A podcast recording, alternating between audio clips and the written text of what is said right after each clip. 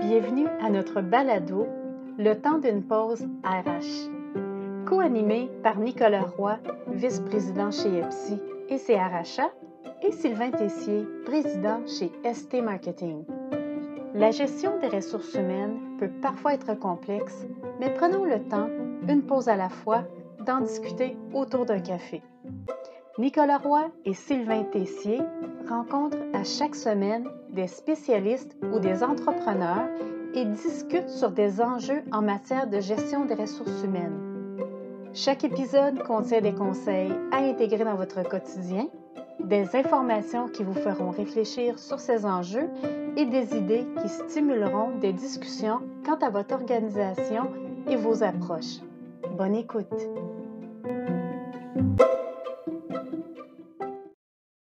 Bienvenue au temps d'une pause RH. Mon nom est Nicolas Roy, toujours en compagnie de mon cher acolyte Sylvain Tessier. Bonjour Sylvain. Salut Nicolas, comment tu vas aujourd'hui? Très, très bien. On a un beau sujet aujourd'hui. On va parler de vulnérabilité. C'est un très bon sujet. Ça dit quelque chose? Ben pour moi, la vulnérabilité, j'associe ça aussi avec la maturité. C'est-à-dire, quand tu deviens plus vulnérable, tu es aussi euh, à l'aise avec tes forces et faiblesses, puis tu peux créer aussi un climat dans lequel les autres peuvent l'être aussi. C'est intéressant. J'ai bien hâte de voir ce que nos deux invités en pensent, parce qu'aujourd'hui, on a la chance d'être accompagnés par deux personnes.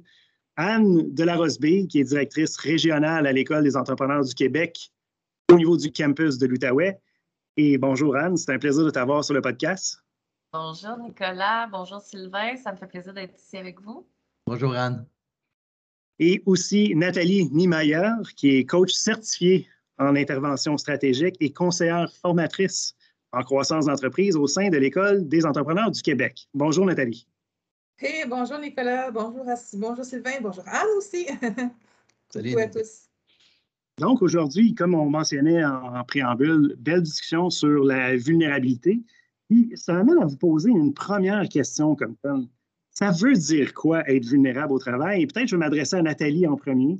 Donc, pour toi, Nathalie, ça veut dire quoi être vulnérable au travail? Bien, en fait, moi, je pense que c'est cette capacité ou ce vouloir euh, d'être qui tu es, de te présenter comme tu es sous tous tes angles. Puis, un peu comme Sylvain l'a dit, j'ai aimé ça, maturité, parce qu'en fait, pour être qui tu es, ça prend du temps de savoir qui on est. Euh, je veux dire, moi, je suis à l'aube de mes 50 ans et des fois, je ne suis pas toujours convaincue de savoir qui je suis. Alors, savoir qui on est, oui, ça vient avec cette maturité-là. Et donc, se présenter comme on est, être dans sa vulnérabilité, être dans son entièreté, c'est tout ça. En fait, c'est ce que je pense. Et oui, je trouve que le lien avec la maturité euh, est excellent. Donc, c'est un peu être soi-même, c'est un peu être authentique, être, être vrai finalement. Exactement, être qui on est, même si on doit se présenter sur un angle qu'on aime un petit peu moins même si ça veut dire que des fois, euh, lorsqu'on est à la tête d'une entreprise, on n'a pas les réponses aux questions qui nous sont demandées, même si on pense qu'on devrait les avoir. Ça veut dire ça aussi. Alors, c'est la partie qui est peut-être la plus difficile parce que se montrer sur notre bel angle, euh, mm-hmm. montrer nos forces, ça, c'est peut-être plus facile. Et là, on est moins dans la vulnérabilité. Là. Puis Anne, est-ce que c'est un concept que tu vois chez, euh, chez les entrepreneurs que tu côtoies aussi? est-ce que c'est un peu euh, la même ligne que ce que Nathalie et Sylvain ont mentionné? Oui, oui, ben en fait, euh, je le vois de plus en plus, mais aussi on essaie de, les guider vers ça parce que mmh. viennent de la même génération que moi, on n'est pas parti de là. Hein. Quand on a commencé à travailler, c'était pas ça le la vulnérabilité n'était pas un avantage compétitif comme leader, on s'entend? Alors que là, on, essaie de les guider vers euh, euh, l'authenticité, euh, l'alignement de leurs valeurs avec leur entreprise. Ça fait un peu partie de ça aussi. puis dans leur façon d'être comme leader, d'inspirer les autres à être dans le respect de soi, puis dans le respect des autres, ça vient avec ça aussi. bref, euh, je, le vois de plus en plus. Moi, je l'expérimente au quotidien avec, euh, avec mon équipe. On essaie d'implanter ça, euh, mais ça nécessite d'être authentique en premier pour que les autres le soient. Puis, tu as mentionné une chose qui est assez importante, c'est tu as mentionné un peu l'élément perception. Puis ça, ça, m'amène dans le fond à vous poser une première question. Quels les enjeux qui sont associés avec le fait que de démontrer sa vulnérabilité, notamment au travail, puis notamment dans un poste de leadership. Parce que tu as parlé un peu de, de, perception euh, comme telle. Moi, je sentais un peu l'orgueil peut-être aussi euh, qui était à, la base de ça, mais je vous pose la question, puis c'est une, table ouverte. On va commencer peut-être euh, par, par Nathalie. Bien, c'est une, bonne question. Puis les, choses ont évolué. Hein? Donc, des fois, tu vas dans. Tu, on, on est en, coaching d'une entreprise ou en service conseil d'une entreprise. Euh, dans laquelle la perception de la vulnérabilité est déjà très, très positive parce qu'il y a eu un travail, une réflexion qui a été faite. Euh, par contre, ce n'est pas dans la majorité des cas. Je veux dire, euh, souvent, la perception de la vulnérabilité, souvent, on l'associe à, un peu de, une certaine faiblesse, à, mm-hmm. être pas, fort lorsqu'on devrait l'être, selon peut-être des critères qu'on s'est donnés, ou l'histoire, ou l'endroit, ou, ou le, background avec lequel on vient.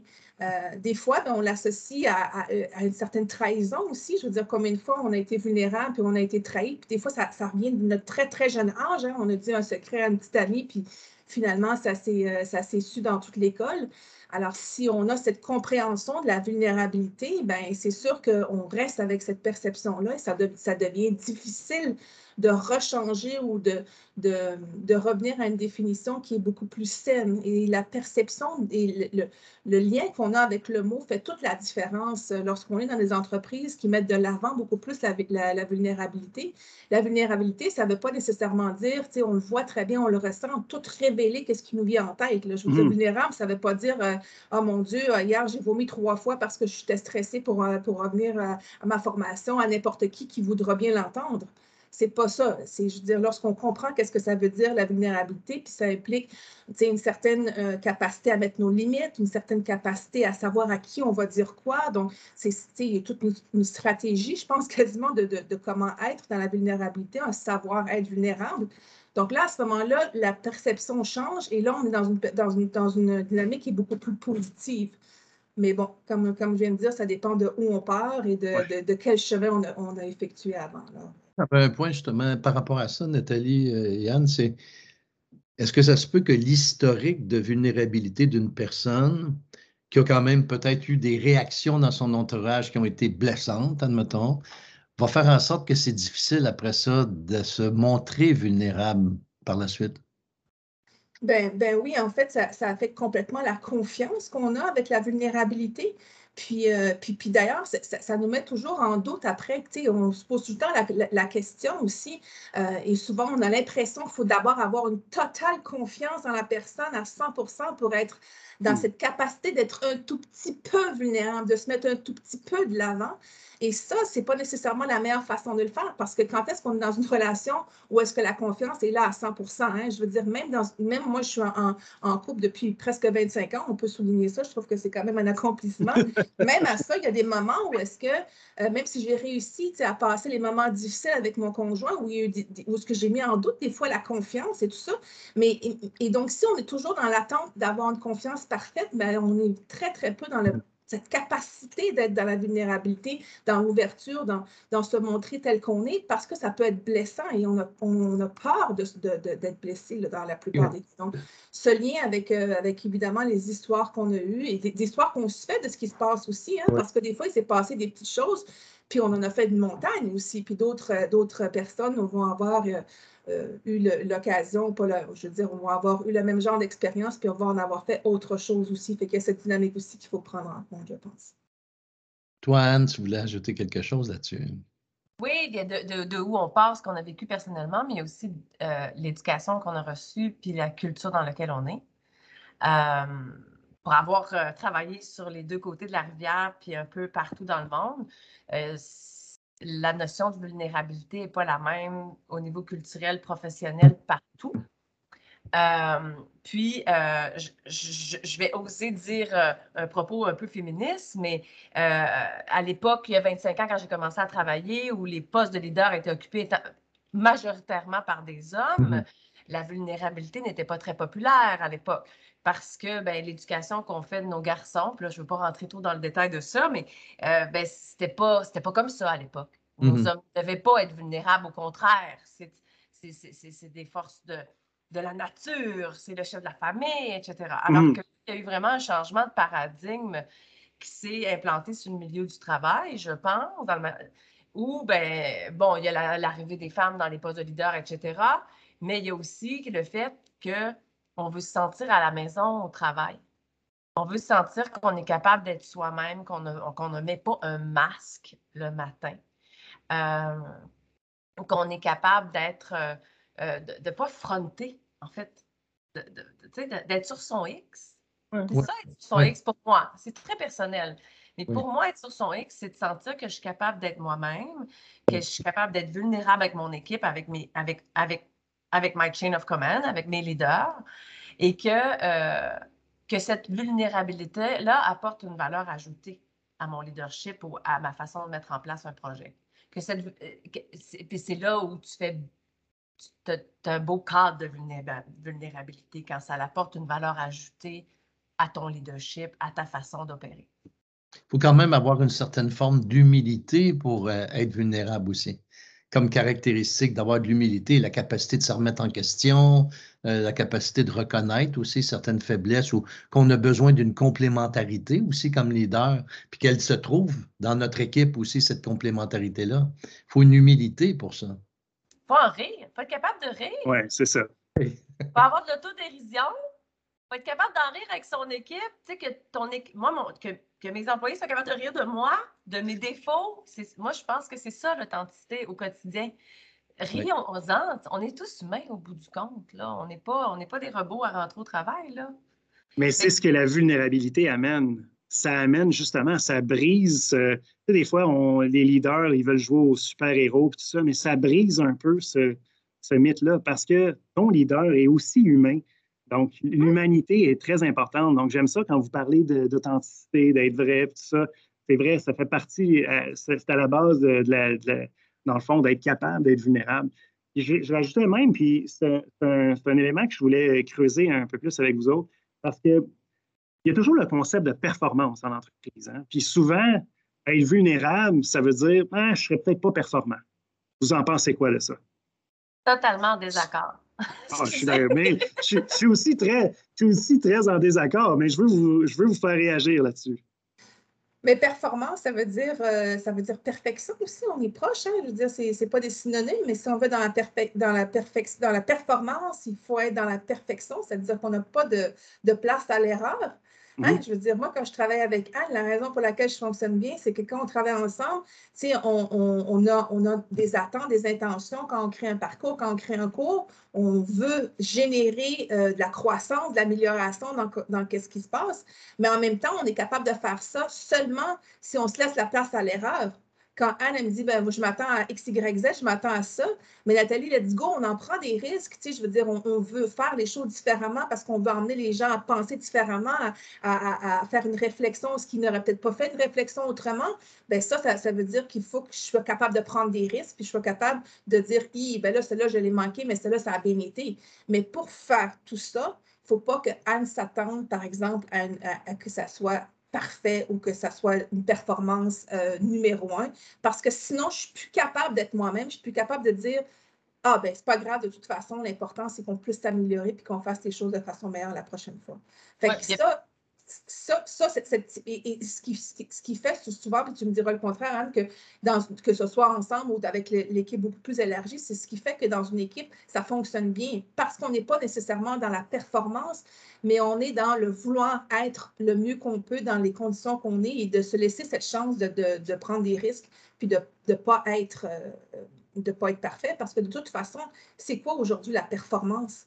Je veux dire, pour être pour, faire de la performance, il faudrait qu'on soit sûr de tout ce qui se passe dans le futur. Je veux dire, aujourd'hui, on a juste à dire le mot COVID, puis déjà tout le monde comprend qu'il n'y a rien de certain. On, est, on, vit dans l'incertitude totale. Donc, comment être, euh, être performant toujours dans une incertitude où les choses changent? C'est presque impossible. Ça nous, donne, ça nous donne cette espèce de poids sur les épaules qu'on doit supporter, puis on n'est plus capable d'être nous-mêmes. Et ça, ça change toute la dynamique, ça change toute notre capacité à créer, à aller chercher le meilleur de nous-mêmes. C'est tout, tout ça, en fait, le manque de, capacité à, être qui on est, puis d'être trop dans la performance. Anne, tu voulais réagir là-dessus? Ben oui, parce que j'aime l'idée qu'on parle la performance parce qu'on parle d'indicateurs de rendement. On s'adresse à des entrepreneurs. Hein? On aime ça parler tout à fait. d'indicateurs de rendement. Ben, L'indicateur de rendement d'un bon gestionnaire aujourd'hui, en tout cas pour moi, c'est encore une fois, c'est personnel, c'est l'indicateur du bonheur à l'interne. Parce Ouais. qu'on est dans un contexte de pénurie de main-d'œuvre. Juste en Ottawa, il nous manque 8 000 personnes présentement. On va se rendre à 15 000 personnes. Mm. Alors, ton indicateur de rendement en RH, il faut qu'il y ait un indice du bonheur. Puis si la personne elle sent qu'elle est au bas tout le temps, que si elle dit un mot de travers, elle va se faire euh, un reviré de bord ou que- qu'elle n'a pas place à l'erreur, donc elle ne prend jamais d'initiative, puis qu'on est, tu sais, je veux dire, tout ça, ça fait qu'on ne sera pas, on sera pas, on a- on n'aura pas de compétition, on sera pas compétitif parce qu'il Mhm. faut être innovateur, il faut être créatif, il faut être agile, il faut être résilient. On est dans un monde où tout change tout le temps. Alors, la seule chose qui ne change pas, c'est l'humain qui est derrière l'entreprise. Puis s'il est heureux, il est bon. S'il n'est pas heureux, il n'est pas bon. C'est- Je veux dire, c'est comme n'importe, c'est comme un enfant au bout du compte. là. Tu ne peux pas demander Ouais, à un enfant de jouer au soccer puis d'être bon au soccer s'il n'aime pas le soccer. C'est pareil. Oui, ouais, tout à fait. S'il est heureux, il est engagé aussi. C'est c'est surtout ça, euh, moi, qui me, que, que je retiens euh, comme tel. Nathalie, tu avais quelque chose à ajouter là-dessus? Après ça, Sylvain, je pense qu'il y avait un, un mot également. Excellent. Mais en, en fait, j'ai- le goût de dire le bonheur, euh, mais aussi le bonheur d'être dans des moments où est-ce qu'on a des émotions négatives aussi. Tu sais, je Mhm. pense à, tu sais, pour, pour être dans notre vulnérabilité, ben, des fois, il faut être dans, dans l'inconfort. Tu sais, je disais, le conf- moi, tu me dis le mot inconfort, puis je ne suis pas dans le bonheur. Là, je veux dire, je vais quand même être vrai. Là, je veux dire. Euh, mais le plus que j'apprends à être dans l'inconfort, parce que je sais que ça peut m'apporter cette vulnérabilité, puis ça peut m'apporter plein de choses positives, puis j'apprends à l'aide de, de- de façon euh, quotidienne. Puis d'ailleurs, on en parle souvent dans notre équipe euh, des coachs à l'interne, à l'école aussi, cette capacité d'être bien dans l'inconfort. C'est pas nécessairement juste du bonheur, mais c'est du bonheur dans le sens large. Euh, je pense que le bonheur, ça ne veut pas nécessairement dire juste, tu sais, comme, ah oui, on est dans, dans, dans, dans le plaisir, hein, tu sais, comme euh, à chaque minute, à chaque seconde. C'est pas possible, ça. Mais ça aussi, de le comprendre, je pense que ça fait toute la différence de dire, euh, on, on, passe un mom- un moment difficile où cette partie-là, j'aime un peu moins de mon travail ou, ou cette tâche-là, je l'aime un peu moins. Je ne suis pas nécessairement tu sais, dans le plaisir momentané, mais j'ai le bonheur global d'être dans une équipe qui me supporte puis qui me laisse cette capacité d'être moi-même puis qui me laisse aussi me trouver cette, ce confort dans les moments où est-ce que je me sens moins bien peut-être. Ouais, puis des gens qui sont relativement heureux au travail, ça va leur permettre de passer au travers justement ces, ces moments-là plus difficiles beaucoup plus facilement. Donc- exact. Sylvain? Exact. Oui, je voulais ajouter que juste un petit lien par rapport au perfectionnisme, parce que moi, des fois, je, re- je recevais en entrevue des personnes, puis je leur demandais c'est quoi tes qualités? Ah, moi, je suis perfectionniste.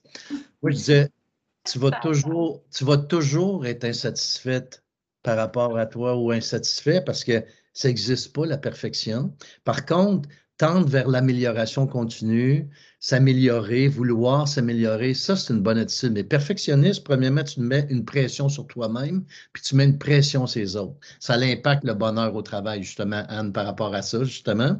Puis aussi, c'est que la normalité de la vie, c'est les hauts et les bas.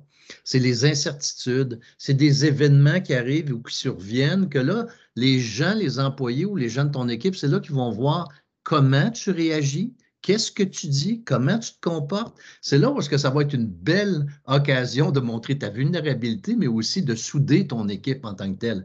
Alors, euh, je trouve que c'est un point important par rapport à ça, de refuser le perfectionnisme en Mm. tant que tu sais, je, je l'ai dit une couple de fois dans, dans un balado, c'est que l'obstination des gestionnaires est une des causes d'échec des entreprises, puis la capacité de se remettre en question, l'humilité, c'est une des conditions de succès, en lien avec ce que tu viens de dire.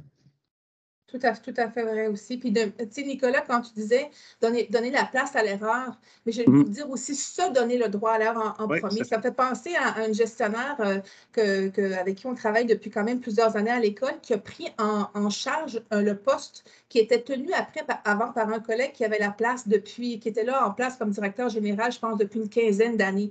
Puis elle, elle n'avait pas nécessairement toutes les compétences qu'elle aurait eu besoin pour avoir ce poste-là, mais elle avait une chose, par exemple, elle avait cette attitude de dire, moi, j'embarque dans cette, dans, dans, dans, dans cette euh, magnifique euh, aventure en me donnant le droit à l'erreur. Et d'entrée de jeu avec le, le, conseil d'administration, ils ont mis ça en place. C'est-à-dire que moi, oui, je vais prendre la place, on va dire, de François ou de, de Pierre-Jean-Jacques, euh, qui a quand même, qui connaissait très, très bien tous les aléas et, et, toutes les facettes de l'entreprise. Moi, je n'ai pas cette compétence-là. Par contre, j'arrive avec la vulnérabilité, puis j'arrive avec la chance de, faire des erreurs, puis que vous allez être là, puis qu'ensemble, on va trouver euh, à amener cette, euh, à poursuivre la croissance de l'entreprise dans laquelle je vais prendre la tête maintenant. Fait que ça, j'ai trouvé ça extraordinaire. Puis euh, j'ai vu cet entrepreneur-là ou cet intrapreneur-là, parce qu'on parle d'une OBNL, tellement grandir vite, c'était incroyable. Oui, mais c'est de partager ça. Hein? Puis ça, c'est un brin de vulnérabilité, démontrer quand ça va pas nécessairement super bien. Ça, c'est une pratique qu'on a mis en œuvre chez nous aussi. partager. On commence une réunion, puis c'est un moment de partage. Là. Hein, les 5-10 premières minutes, là, on partage comment ça va, y a-t-il des embûches, euh, y a-t-il des choses qu'on peut faire différemment? Ça, là, c'est super important. Puis honnêtement, merci de le souligner, Anne, parce que c'est vrai que c'est pas une pratique qui est très, très répandue, mais ça devrait l'être encore davantage, justement pour étayer cette vulnérabilité. Ça fait le pont avec ce que tu disais tout à l'heure, c'est la culture d'entreprise. Exact. Prenez le temps de connecter avec l'humain qui est devant vous c'est ça aussi, je veux dire, aujourd'hui, on est dans un monde qui va tellement vite, je veux dire, ça avance tellement vite, ça roule tellement vite, on n'a plus le temps d'écouter, on n'a plus le temps d'être écouté non plus.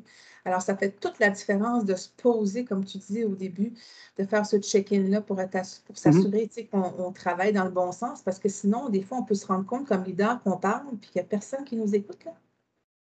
Puis on a des hochements de tête, mais c'est rien, il n'y a rien qui est assimilé, il n'y a rien qui, pas d'engagement. Je vais faire le pont avec une bonne communication. Si on parlait d'écoute, euh, d'écoute, de courage. Euh, si tu es connecté avec les gens autour de ta table, avec les gens avec qui tu travailles, tu es capable de dire ce qui ne va pas vraiment. Mais si tu n'es pas connecté, puis tu es dans ton ego, puis euh, tu ne sais pas comment les gens, tu, ne lis pas les gens autour de la table, tu n'es pas capable de lire dans quelle position émotionnelle ils se retrouvent par rapport au sujet mmh. dont on parle qui ne va pas bien, mettons, ben, c'est difficile d'avoir euh, la bonne communication. Fait qu'il faut d'abord être capable d'écouter pour comprendre la position de l'autre, pour être capable d'adapter sa communication à l'autre par rapport à où est-ce qu'il est dans sa, dans, sa posture émotionnelle. Bon, je rentre un peu dans de la psychopathe, mais il reste que tu ne peux pas garrocher à quelqu'un un propos sur un sujet qui ne va pas bien puis qui est délicat de n'importe quelle façon, sachant pas à qui tu t'adresses, puis dans quel contexte, tu ne sais pas. Ta femme est peut-être à l'hôpital, euh, tu n'as aucune idée de ce qui se passe, puis là, tu t'en vas garocher ton problème sur la table, ben, il y a des grosses chances qu'il y ait une mm. crise. Puis je veux dire, ça va pas tout. Il faut être capable d'avoir l'écoute pour être capable d'apprendre de, de, à communiquer, d'adapter mm. notre communication à la personne à qui on s'adresse. Puis après ça, quand le lien de confiance est établi, ben, c'est possible d'avoir du courage managérial, c'est-à-dire de faire écoute, ça, ça ne marche pas. Qu'est-ce qu'on fait avec ça? Pas mmh genre, tu fais pas la job. Mmh. Je m'attends à ce que tu fasses la job. Pas ça. Anne, ça marche pas. J'ai le goût, d'aller plus loin là-dedans dans ce que tu dis parce que tu sais, c'est de la, tout ce, que, ce dont tu parles, c'est accueillir l'émotion, accueillir l'émotion de l'autre, aussi reconnaître la nôtre aussi parce que, tu sais, comme leader, des fois, nous aussi, on n'est pas très, très bien dans, dans notre peau, des, des journées que ça va moins bien que l'autre, mais comment on fait ça, accueillir l'émotion? Parce que des fois, même la personne elle-même ne s'en rend pas compte. Tu sais, c'est pas, pas un, petit mmh défi, là. Je veux dire, il faut quand même le dire. Il faut quand même être conscient que, que lorsqu'on parle de vulnérabilité, ça veut dire qu'on est capable d'être à l'aise avec nos émotions parce que c'est ce qui est requis, c'est cette empathie, cette capacité à, à l'empathie. Mais c'est pas évident, c'est facile à dire, mais c'est pas évident. Donc, j'aime ça quand, tu donnes des petits exemples, quand tu dis, OK, comment tu te sens, avec, avec quoi tu arrives aujourd'hui, euh, qu'est-ce que tu laisses derrière toi peut-être, qu'est-ce que tu qu'est-ce que, qu'est-ce que qui t'a surpris dans la rencontre aussi de faire des check-outs, de voir aussi comment la, réunion nous a menés. Donc, il y a plein d'outils qui, sont en place, puis on les connaît peu, ils sont très, très peu partagés. Donc, est-ce qu'on peut en parler? Ben moi, euh, juste, je voudrais dire que les plateformes ou les outils pour communiquer n'ont jamais été aussi nombreux, mais le temps consacré à l'écoute, je ne suis pas sûr que ça l'a suivi le nombre. mais, en fait, moi, tu vois, je pense que comme, société, comme leader, on connecte de plus en plus avec les autres. Il y a quand même une mouvance là-dessus. Le, le, concept d'intelligence émotionnelle, il devient de plus en plus partagé. Euh, puis ça, je trouve ça le fun parce que peut-être les cinq dernières minutes, là, on a tourné vraiment au, alentour de l'intelligence émotionnelle. C'est une des compétences qui est le plus recherchée. si honnêtement, on, se reporte dans le temps puis on regarde en 2030, il y a une étude de McKinsey là-dessus qui est assez évocatrice, qui dit que d'ici 2030, ben, l'intelligence émotionnelle va être presque au même niveau que les habiletés cognitives en termes de recherche de compétences de base. C'est fort, là. Mais donc, il y a vraiment une mouvance qui s'en va par là. Puis c'est vrai qu'il y a beaucoup d'outils en ce moment. Puis là, en plus, on est dans un contexte pandémique. Là, fait qu'en termes d'outils de communication, on a dû s'adapter. C'est plus difficile des fois d'avoir un face-à-face ou avoir une rencontre en personne. Mais ces outils-là nous ont quand même permis, dans une certaine mesure, de continuer cette connexion-là, bien que ce n'est pas parfait, j'en conviens. Mais ceci étant dit, Nathalie, pour, répondre à ta question, il y a vraiment beaucoup d'outils, mais je ne sais pas, peut-être on pourrait tourner encore à l'entour du concept d'intelligence émotionnelle, parce que pour moi, ça, c'est cinq grandes composantes. On a parlé d'empathie, on a parlé de conscience de soi, on a parlé de maîtrise de soi, on a moins parlé de la motivation, je dirais, plus interne, la motivation intrinsèque, puis l'interaction sociale, on a aussi adressé un peu. Mais il y a beaucoup d'outils qui nous permettent quand même d'évaluer ça. Mais ceci étant dit, euh, j'aimerais qu'on ouvre la, discussion, dans le fond, sur la vulnérabilité, son lien avec l'intelligence émotionnelle euh, comme telle. Parce que pour moi, euh, c'est à la base de plusieurs de ces composantes-là. Ben, en, fait, en fait, oui, c'est ça. C'est quoi le, lien qu'on peut faire entre l'intelligence émotionnelle et la vulnérabilité? Euh, ben, l'intelligence émotionnelle, je vais vous dire, une de ses grandes forces, c'est l'empathie. Et en fait, la vulnérabilité, c'est cette capacité à, être, à avoir de l'auto-empathie. Et je pense que là, il y a vraiment un, d'abord, on, on, doit être capable d'être auto d'avoir de l'auto-empathie envers soi-même. Et c'est ce qui est le plus difficile, selon moi, pour être capable d'avoir de l'empathie envers, envers l'autre personne après aussi. Euh, alors, je pense qu'il y a un lien fort à faire là-dessus. Donc, est-ce que je suis capable d'être, euh, de m'aimer comme je suis? Mm-hmm. Oui, on peut se faire une pause là-dessus, réfléchir deux secondes. Est-ce que je m'aime vraiment comme je suis tout le temps? Ben, je vais vous dire, lever la main, ceux qui s'aiment toujours comme ils sont tout le temps, pas grand monde qui vont lever la main. Fait que cette espèce de capacité à dire je suis assez comme je suis, je suis parfaite dans mon imperfection, c'est ça de l'auto-empathie, c'est ça qui nous amène à être capable d'être plus vulnérable. Mais l'auto-empathie nous amène à être empathique envers les autres parce que si on s'accepte comme on est, on a plus de capacité à accepter les autres comme ils sont. Et l'empathie emmène cette capacité à l'intelligence émotionnelle, à être aussi un leader aussi beaucoup plus exceptionnel. Fait que c'est ça un petit peu le lien que je vois entre, les deux, je vous dirais. Donc, c'est toujours en lien avec cette capacité quand même à accueillir notre émotion ou à accueillir l'émotion de l'autre. Mm-hmm. à, comprendre qu'on a des besoins peut-être qui sont mal comblés ou si on n'a pas beaucoup parlé des besoins, on a parlé beaucoup d'émotions, mais euh, quand, quand on a des, besoins qui sont mal comblés, quand on ne se sent pas aimé ou on ne se sent pas à sa place, ben, d'accepter ça, de l'accueillir aussi. Puis je pense que je le vois là, quand que on est en coaching, en un, peut-être moins en conférence ou en, ou en, formation ou ce qu'on est en groupe. Mais quand les gens euh, se sentent à leur place, se sentent accueillis où est-ce qu'ils sont, sont beaucoup plus capables d'être dans leur vulnérabilité. Mm-hmm. Euh, donc, ça, c'est quelque chose aussi, je pense, qui est important euh, d'être conscience aussi des véhicules qu'on utilise pour, euh, pour, se sentir aimé, se sentir bien dans notre peau aussi. Puis quand je dis véhicule, je ne parle pas d'une BMW ou, d'une Honda. Je parle du moyen qu'on utilise. Des fois, on se rend la vie difficile. Fait que de s'en rendre compte que pour avoir la certitude, c'est des fois, on a l'impression qu'on doit avoir une maison dans Westmount ou qu'on doit monter les, échelons dans une entreprise ou qu'on doit augmenter le chiffre d'affaires de 20% chaque année ou qu'on doit ci qu'on doit ça ou qu'on doit ça. Ouf, juste à dire je dois, je dois, je dois, je me sens essoufflée moi-même, ça va pas bien. Fait que je pense que tout ça, c'est essentiel à, l'auto-empathie, à l'empathie, d'où le lien entre la vulnérabilité puis euh, notre capacité à l'intelligence émotionnelle. Tu as parlé de besoins, mais il y en a trois qui sont vraiment fondamentaux au travail. Il y a le besoin d'autonomie, le besoin de compétences, puis le besoin de connexion sociale ça fait partie un peu, euh, dans le fond, c'est la base un peu de l'intelligence euh, émotionnelle, mais c'est ce qui fait aussi en sorte, selon moi, qu'un être humain, dans le fond, peut exprimer sa vulnérabilité aussi au travail. Parce que si un de ces besoins-là n'est pas comblé, ça va être très difficile euh, d'exprimer sa vulnérabilité. Moi, j'aurais envie de. Je ne peux pas m'empêcher d'en parler parce que je me dis, bon, sachant que ce que tu as nommé, c'est extraordinaire, le fait que l'intelligence émotionnelle va être aussi importante qu'une mm-hmm. compétence cognitive en 2030. C'est un autre débat, mais je ne peux pas m'empêcher de dire que ben, le système d'éducation va devoir s'adapter parce mmh. que évaluer des dictées une fois par semaine à partir de l'âge de 6 ans, puis moi je suis là-dedans avec mes enfants, est-ce que ça, ça va faire un meilleur employé ou un meilleur employeur demain? J'en doute fortement. Alors que si on travaille davantage sur le savoir-être des enfants, on l'a vu d'ailleurs dans les, dans les, dans les, dans les pays scandinaves qui mmh. enseignent beaucoup l'empathie, c'est de l'intelligence émotionnelle.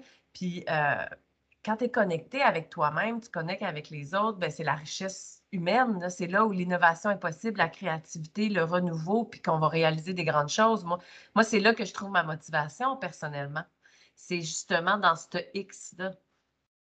Puis, puis j'ai le goût de dire, c'est sûr, Anne, oui, l'école, mais tu sais, je veux dire, euh, tout comme toi, j'ai des enfants, j'en ai trois, euh, deux, deux ados, une pré-ado.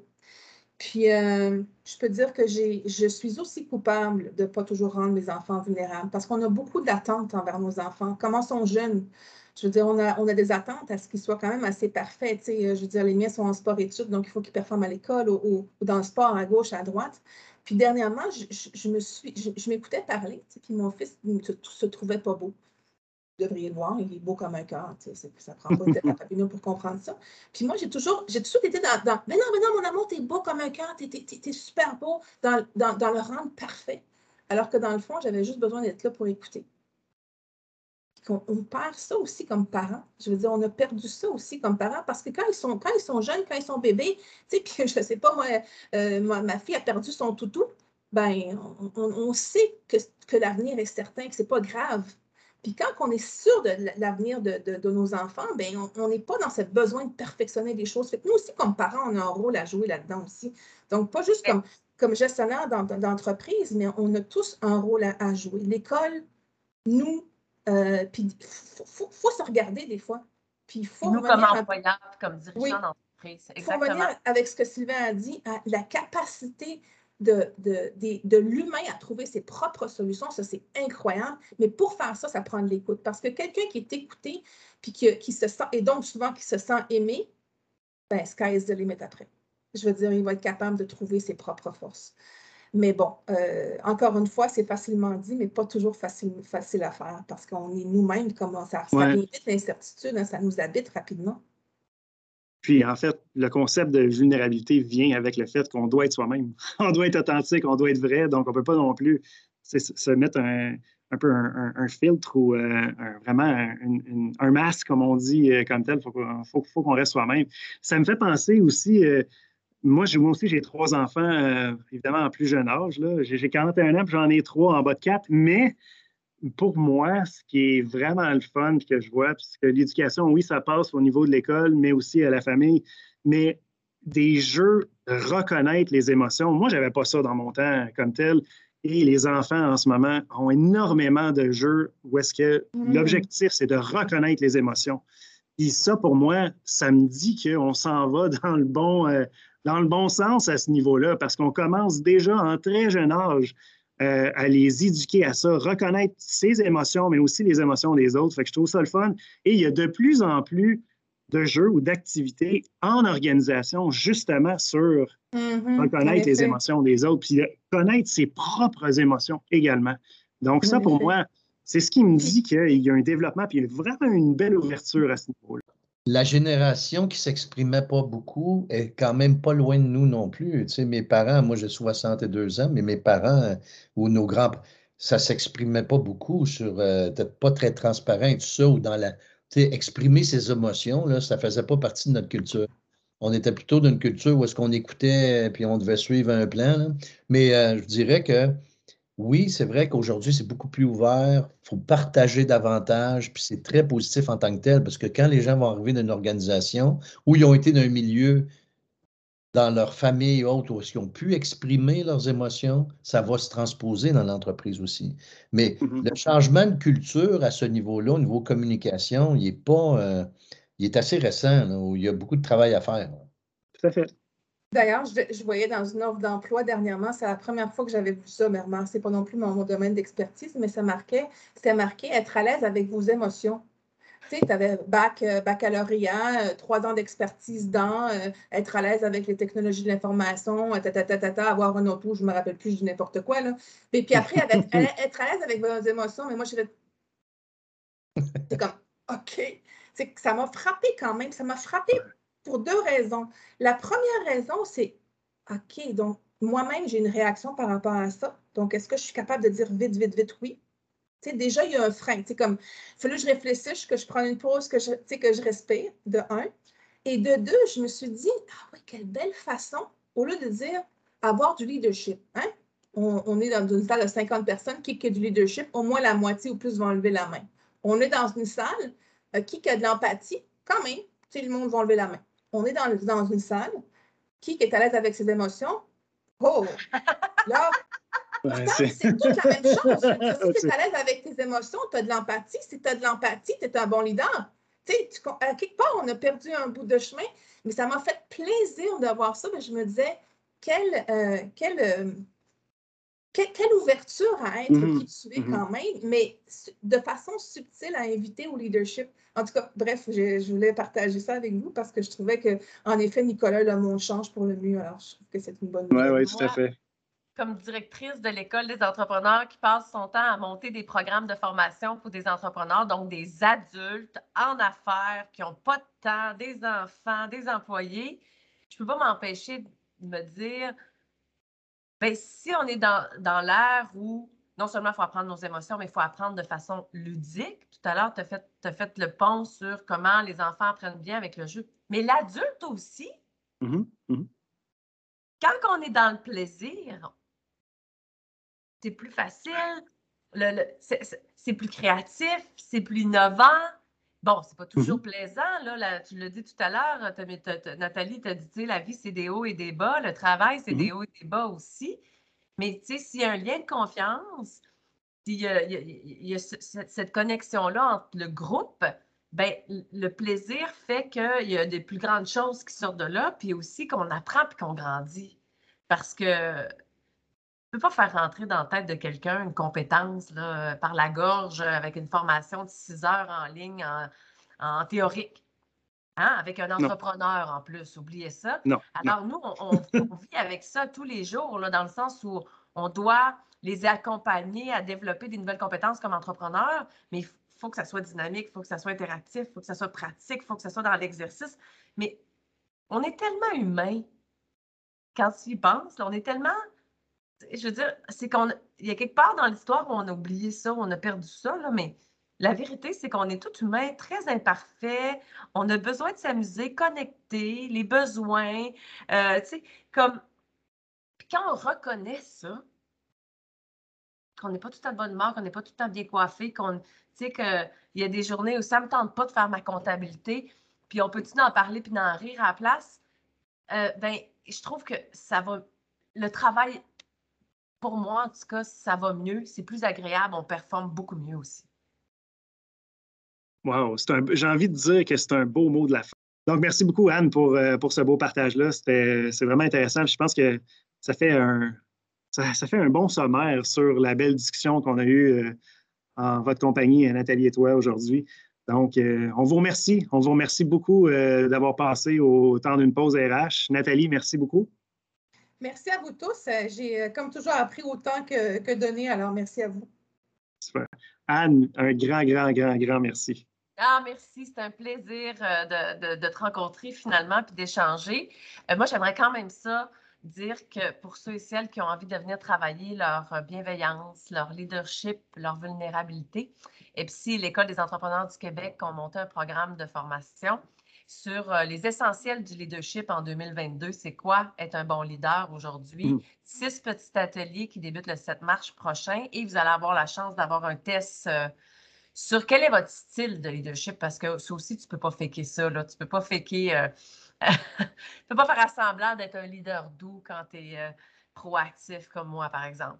Alors, j'aimerais bien, mais ce n'est pas possible. Alors, il faut s'accepter comme on l'est. Bref, euh, les essentiels du leadership, outaouais.eequebec.com, qui débute le 7 mars prochain. D'ailleurs, on va euh, mettre sur le site Internet aussi, dans les médias sociaux, euh, dans le fond, cette, cette Puis aussi, plus d'informations sur, sur le test qui est utilisé dans le cadre, dans le cadre du, programme comme tel. Puis merci beaucoup, Anne, encore une fois. Merci, beau partage. Merci à tout le monde. Un plaisir renouvelé. merci à vous tous. Merci beaucoup, chers auditeurs, chers auditeurs. C'était le temps d'une pause.